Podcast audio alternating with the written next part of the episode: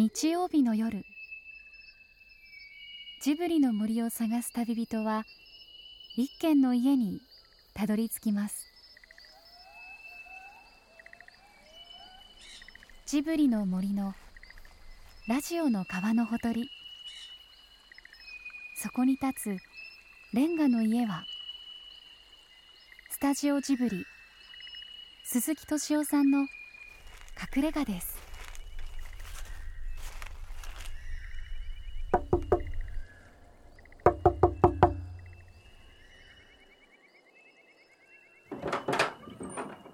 どうぞどうもご無沙汰してお題みんなおすみませんね東方の堀田と申します。あどうもあありこちらこそ。あとでちょっと。はい。あじゃあ川上さんもね。あはい。川上さんの連載がねうんあの読売新聞で始まったんですよ。そうなんですよジブリ見習いに、風穴が新聞の中に開いてますね、スタジオでプロデューサー見習い兼ドラゴン大丈夫県がいてはい新聞による肩書きとしては結構刺激的なね見習いって天と地みたいな県と地ってどうどういう見習いのポジション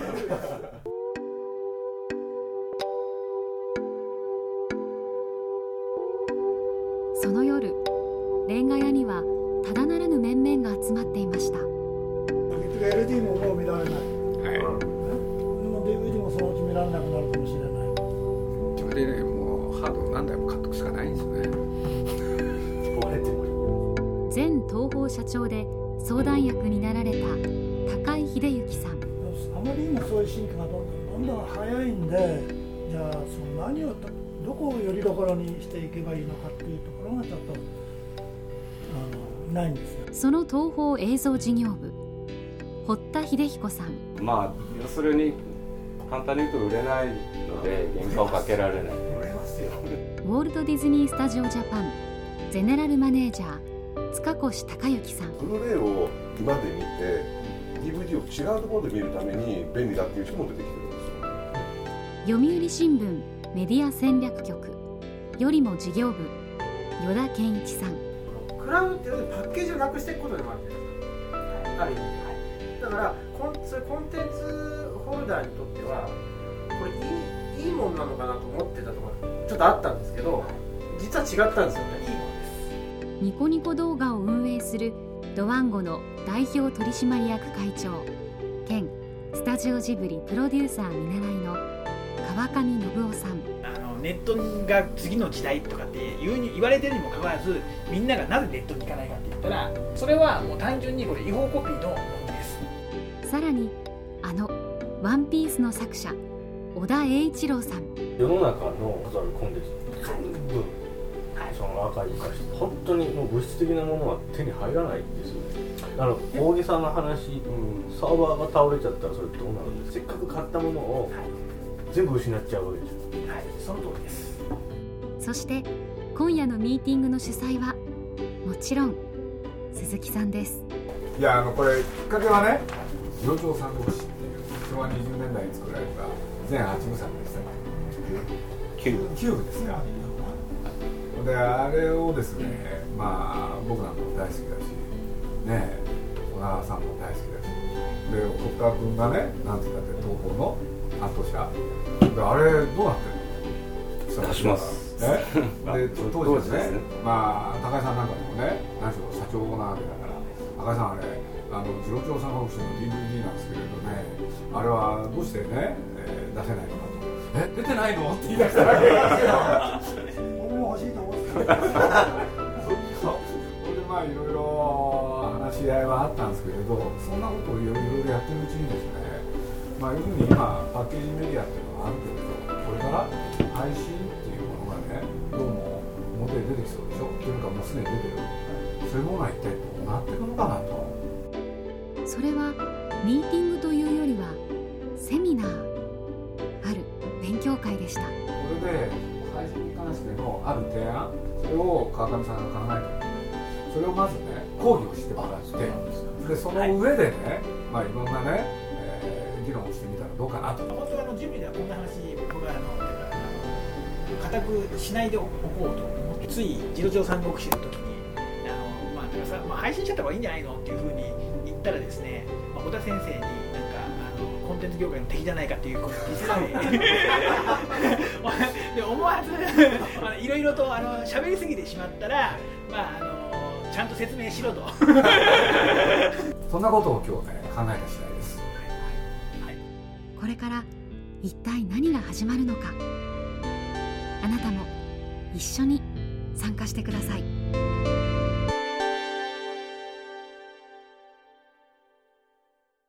一番あの認識としてあのなんかあのみんながネットをねやらない理由っていうのははっきり儲からないからですよね。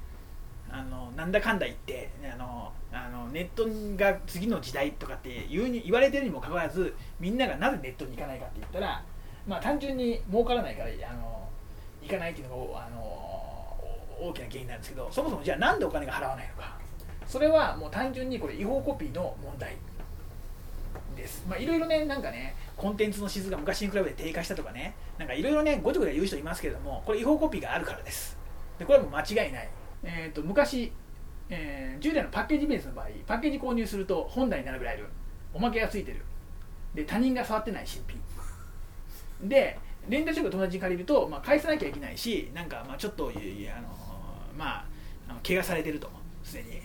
あの要するにお金を払った人の方が得なんですよ。もともとパッケージビジネスっていうのは。そういう構造がある。みんなもお金が無限にあるんだったらやっぱ自分で買うんですよね。それが従来のパッケージビジネスなんですよ。でね、でまあ、要するに購入するとそこで購入すると所有欲を満たせるっていうような状況っていうのはやっぱりあの買った方が得だから。お金のお金は減るんだけれども得だから。っていう構造があのあった。ところがデジタルコンテンツの場合何が問題かっていうと購入してダウンロードすると DRM っていうあのコピープロテクトがかかってるんですよね。そうするとあの他の機器にコピーできない。もしくはあの新しいあの機器が出た時に買い替えると例えば携帯電話を買い替えるとあの着歌とか着歌フルはコピーできない。もう一回買い直さなきゃいけない、えー、そしてあのしかも、あのー、まあ、品揃えっていうのが少ないわけですよ、あのー、そのコンテンツ放題にとってはよってはあの出したり出さなかったりするものがあるのでところが違法コピーの場合はあのみんな頑張ってあの品揃えを充実させるので品揃えがいい。そして DRM がかかってない。つまりあのコンテンツを所有してる人っていうあのコンテンツを所有したい人っていうのは、まあ、よりいいものを欲しがりますよね。例えば画質にしても音質にしても使い勝手にしても。つまり高級品はあのあの無料でコピーしないと手に入らないんですよ。でお金を払うと粗悪なものが手に入る。ストリーミングサービスになってまああの見終わったらおしまいだし2回目見れないし。でそれでスキップもできないし、まあ、速度もあの回線が悪かったら落ちたりするし。つまりお金を払うと悪いものが手に入る。で本当にいい本当のコンテンツのファンはあの違法コピーをしないとダメなんですよ。つまり違法コピーをする人が真のコンテンツのファンなんですよ。棚と一緒ですよねそう。君は何言ってんの？そうそう悪いものが欲しかったらお金を払ってください。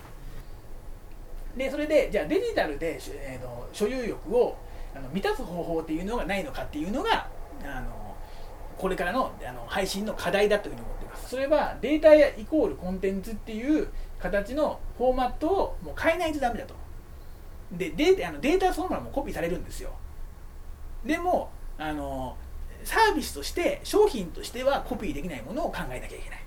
でそれはサーバー型のコンテンツフォーマットだっていうのがあの僕の持論です。でサーバー型のコンテンツフォーマットっていうのはまあえー、サーバー上にコンテンツが存在する。データのコピーじゃなく利用権を販売する。っていうのが、まあ一言で言うと、まあ、そういう特徴のものです。でそうすると,、えーと、一度コンテンツを買えば、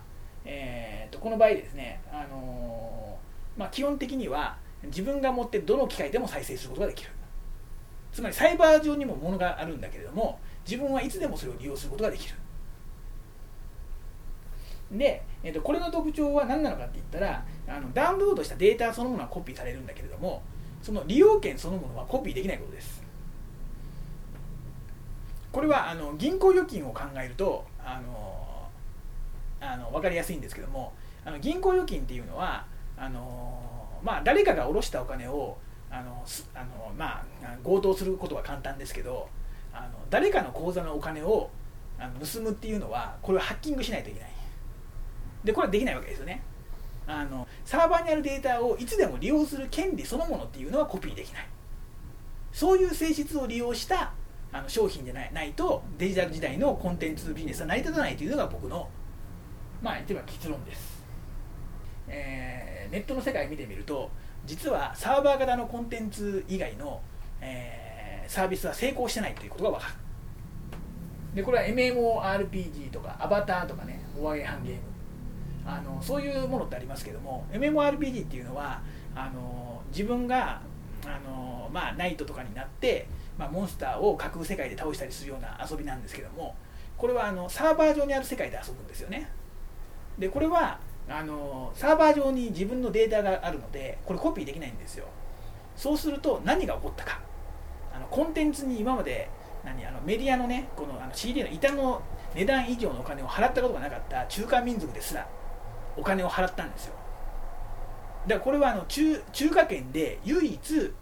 成功しているあのコンテンツサービスっていうのが MMORPG ってやつなんですよ。アバターっていうのはねあのモアゲーハンゲームやヤフーとかでもそうなんですけどもまあ、要するにあの着せ替えの自分の仮想人格に服を着せたりだとかそういうビジネスっていうのはもうすでにあのビジネスがあの課金が成功しています。あの最近流行りのあのモアゲーグリーとかのねあのソーシャルゲーム。あれもデータがサーバー上にありますのでサーバー型のコンテンツです。つまり今もうすでにあの大きなビジネスで成長しているネット上のコンテンツビジネスは全てサーバー型なんですよ。つまりデータがコンテンツのビジネスっていうのはあの基本的には成功してない。でデータがあのコンテンツ型のあのものであったとしてもそれはやっぱりサーバー型の方にシフトしていってるんですよね。徐々に。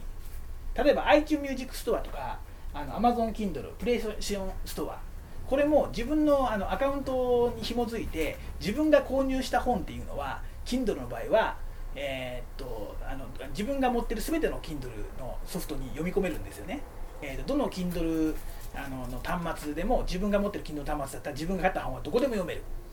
っていうサービスが実現しています。でプレイステーションストアの方もゲームに関してはあのー、自分が持っているゲーム機って今複数のゲーム持ってる人たくさんいますから今とベッドルームとかそういう人はどちらでも1回買ったら使える。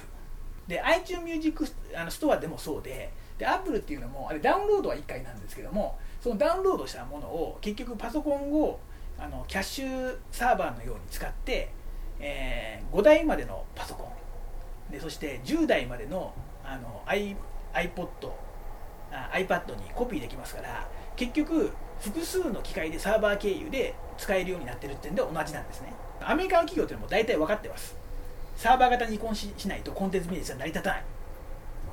もうアメリカ企業もすでに分かってます。だからそういうコンテンツのプラットフォームを Amazon と Apple が構築して彼らが全部牛耳って終わってしまうだろうと。そうするとどうなるか。価格決定権が失われる。あのなんかプロモーションをしようと思ってもアップの許可がないとプロモーションすらできない。マーケティングもできない。そういう未来が待ってる。っていうのがあのこのコンテンツがクラウド化されたのが外資のプラットフォームによって実現された未来。あのアップルとかアマゾンの奴隷になります。でこれを防ぐのはどういうふうにすればいいのかというとあの要するにコンテンツホルダーがあのこのアマゾンとかアップルをまたいで消費者とのあの直接の接点を持てるかどうかっていうところがここが勝負のポイントになります。でどうやってこの顧客との直接接点を持つようにするのかっていうところが鍵になるっていうふうに思います。ため息が出るな、問題のため息が出るのが長いのいずれはこういうふうになるんですよ、ね、うん、そんな感じですよ。ねあのね5年ぐらい前からこれを考えてるんですよ、でうん、で実は1か月ぐらい前に、はい、あのアメリカで発表したんですよ。ディズニースタジオアクセス考え方ででその時にあの初めての発表だったんで多分日本でこのことを知ってるのはディズニーの一部の人と川上さんじゃないかなと思うんだけども よくチェックしてたんだけどもまさにこのことなんだよね、はい、そうですよね、うん、本当そうですね、うん、で残念なのはアメリカのエンターテインメント業界ではこれ常識になってるんだよ、はい、ところが、はい、日本では多分知られてない。知られてない。そう。そこが問題なんですよ分かってない。分かってない。ですよ、加古さん分かってるんですね。これはもうあのちょっとで例えばね、あのアップルの上上層部ってこれ、まあ、ウルトラバイオレットのことを言ってると思うんだけれども、ウルトラバイオレットとかディズニーは独自のあの技術で T チェストっていうのがあるんですよ、とかそこら辺のことを言ってるでしょ、で DVD とかブルーレイとかを買ったお客さんにニコニコ動画でっていうのはあれチケットですよね、うん、だから全てねモデルはあるんですよ考え方は。買った人の方が得をする仕組みとは何なのかっていうことでいうと要するにがクラウドでそのデータもそうだしそれからソフトそのものもそうだしそれのサーバーにおいて携帯からアクセスしようが別のパソコンからアクセスしようが必要な時に取りに行くと。そう見に行けると。例えばここ恋愛から鈴木さんはスタジオジブリの自分の机にあるパソコンを覗いて操作することができるっていうのも、まあ、クラウド的な発想。そうあの僕らもね言い換えて言うと DVD と同じことをネットでやろうとしてた。そうです。そうだから例えば今だったら iTunes でしか見られないんですよ。でもそれ以外のデバイスでも何でも見られるようにするっていうのがクラウド。ヨダチの家にさ DVD のこのライブラリがあるわけじゃない。あれがクラウドにあると思うよそうです。僕は今の話聞いてて、まあ本当にあの新しい仕組みとか、あるいは新しい映像の利用のチャンスとか可能性が出てくるっていうのはコンテンツホルダーから見れば基本的には嬉しい話なんですよね。ただその最初の価値をじゃあどこで作るのかっていう価値をつけるのは僕は劇場映画、うん、映画作ってやっぱ映画館で見てほしい。で出す例えば小田さんがこう読んでもらえれば、はい。そのきちんとまあ対価払われてるって前提があるとするんですよ、まんこう本を開いてる形式でもパソコンの画面でも何でもいいと思います？丸めることができるテレビっていうのがある、出ると、あれ見た時にあここから本ができるのかなって思ったんですよ。開けるから。でそこにダウンロードすれば、はい、あの漫画で僕が作家として嫌だと思ってるのがその他のパソコンとかで読んでね、見開きっていうあの2ページぶち抜きで書く大きな絵があるんですけどその迫力が全く伝わらない。同じ空間でしょ、はい、僕らはその2ページ分の大きさだと思って書いてるものを同じ枠で見られちゃうわけですよ、はい、そしたら全然迫力がなくなっちゃうし、うん、でもそのこれが本の形になるなって思った時にこっちに行くのかなって思ったんですけどもう諦めというかもうだから本当にこっちがネットに合わせてその画面で読むように書いていくかどっちかだと思う。アニメもそうなんですよね、あの漫画からアニメに起こす人たちはこの枠で見開きを表現しなきゃいけないっていう、でも、まあ、その時は音があるしいろんな演出が加わりますしあるんですけど、まあ、漫画をそういうつもりで読んでもらおうと思ってたものを同じ枠で見られるのはきついかなとか。今のところ。例えばねそうそう要するにコンテンツホルダーって何なのかっていうのがあるんですよね。お客さんと直接コミュニケーションを取った方がいいって言った時はのコンテンツホルダーってその出版社みたいに捉えればいいのかでもそういうものに頼らないクリエイターもいるわけですよね。クラウド化じゃ全部しちゃって、はいはい、うん、競争なくなると思ってたんですよ今話聞くまで、はいはい。はい、一つそういうのもあればいいじゃないかいやあのそうするとそのクルあのあのアップルがさんってそのクラウドを多分コントロールするわけですよね。そうすると、うん、あのアップルが多分7は取ってみたいな感じになって、うん、まあ競争がなくなりますよねそうでね。なくなるけど実際それで間に合う世界だなって想像してたんですよ。間に合うというよりは多分ね、あの新規のコンテンツがすごく作りにくい世界になるはずなんですだからディズニーは、はい、アップルと組んでるんですか？アップルとも組んでる。アップルともっていう考え方なんですか？ともです。当然。東ね多分ねあの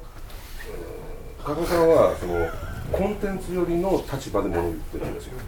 でこれって理屈で言うとアップルはアップルの立場があって彼らからするとそうしないためにどうするかって戦ってるわけ。そうです。いやだから多分あのアップルが作ったフラットな世界っていうのは例えば個人でも出版社でも同じ条件で取引しますよっていうふうにアップルは絶対言ってくるんですよ、うん、そうすると個人とかっていうのは直接やった方が得だって言ってくるじゃないですか、うん、そうすると個人個人の連合っていうのが実はアップルにとっては一番都合のいい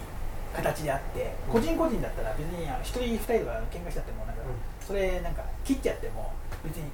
どうってことないわけですよ。そうするとあのアップルが7個人のクリエイターが3、うん、これが多分ねフラットなあのコンテンツプラットフォームの未来ででその場合パブリッシャーは消えます。それに対して対抗しないとコンテンツが弱くなっちゃうから立場がね。だからこういうことをやろうぜってことを、はい、そうです。ディズニーが体を開けてくれればあのこの世界は実現されるなと思いましたね。日本ではそれのリーダーシップ取ると思ってるしね。はい。うんだけどそのパートナーがを探してるところなんで僕らのパートナーって今はアメリカなんですよ。Hulu であったり Netflix であったり Amazon であったり Amazon まだやらないけどね。でも日本で多分この動きがもっと出てくるだろうしそれを煽りたいなと思ってたからだそれをやる人がいない。はい。でそれを鏡さんがややろうじゃないかって話をしてるんでしょ、はい。でそうです。日本人っていつもそうなんだけどもアメリカからのプレッシャーとか例えば Hulu とか Netflix が多分来るんですよそういう時にえーってなってこれが作り直せる。で川上さんが今ね一番いち早くそれ捉えて動き出してるっていうのが幕末の日本じゃないけども非常にね面白い。どうぞ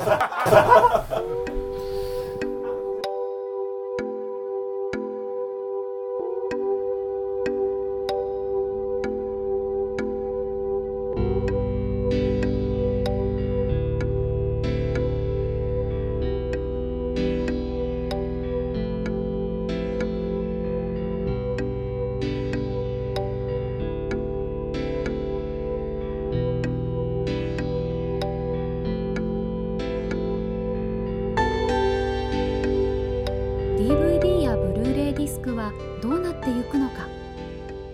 私たちの周りから映像や音楽のパッケージはなくなってしまうのでしょうか。満室で出てくるとやっぱり邪魔になってくるんだよねスペース。が僕はこの余計な箱つけたりするじゃない。あれは本当にいらないと思ってるんだよねやっぱりそう川上さん言ってるのは今の話を、ね、なこのサバでやろうよって話なんだよね。そうそうまあもうあと一歩でだって自分でクラウド作ってるんだもん。そう。一番やりやすいよね。そして今頃 DVD にしようとしている次郎長三国志の行方は？完成形だ。もう化石になるつもりで。もう本当に触ってほしくない。僕はアナログ人間で、えーパソコンも使わずに書いてこういう人がいたんだなって ちょっと歴史に勉強されるぐらいのペンというものがあって紙というものがあってっていうね。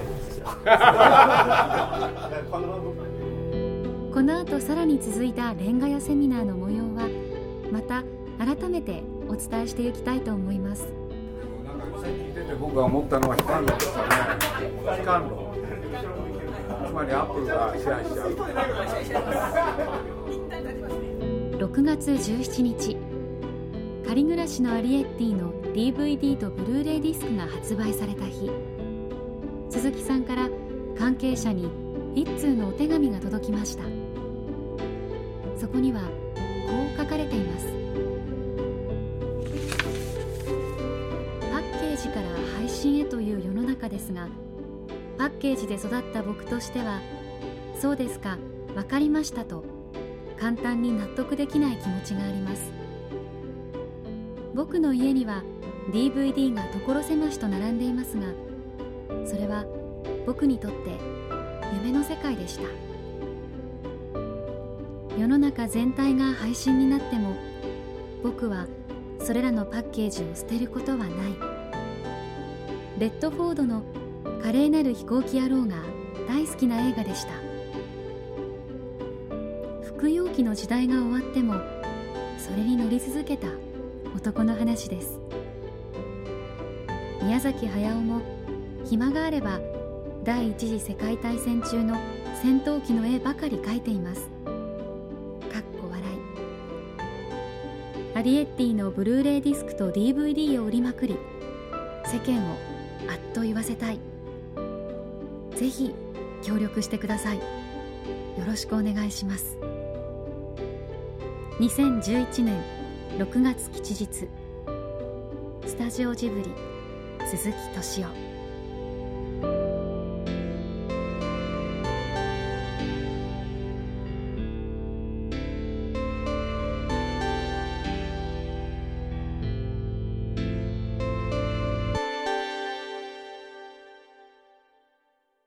鈴木敏夫のジブリ汗まみれ。この番組はウォルト・ディズニー・スタジオ・ジャパン。JAL 町のホットステーション。ローソン。アサヒ飲料。日清製粉グループ。MS&AD 三井住友海上。リクシル。リクシル住宅研究所アイフルホーム。au の提供でお送りしました。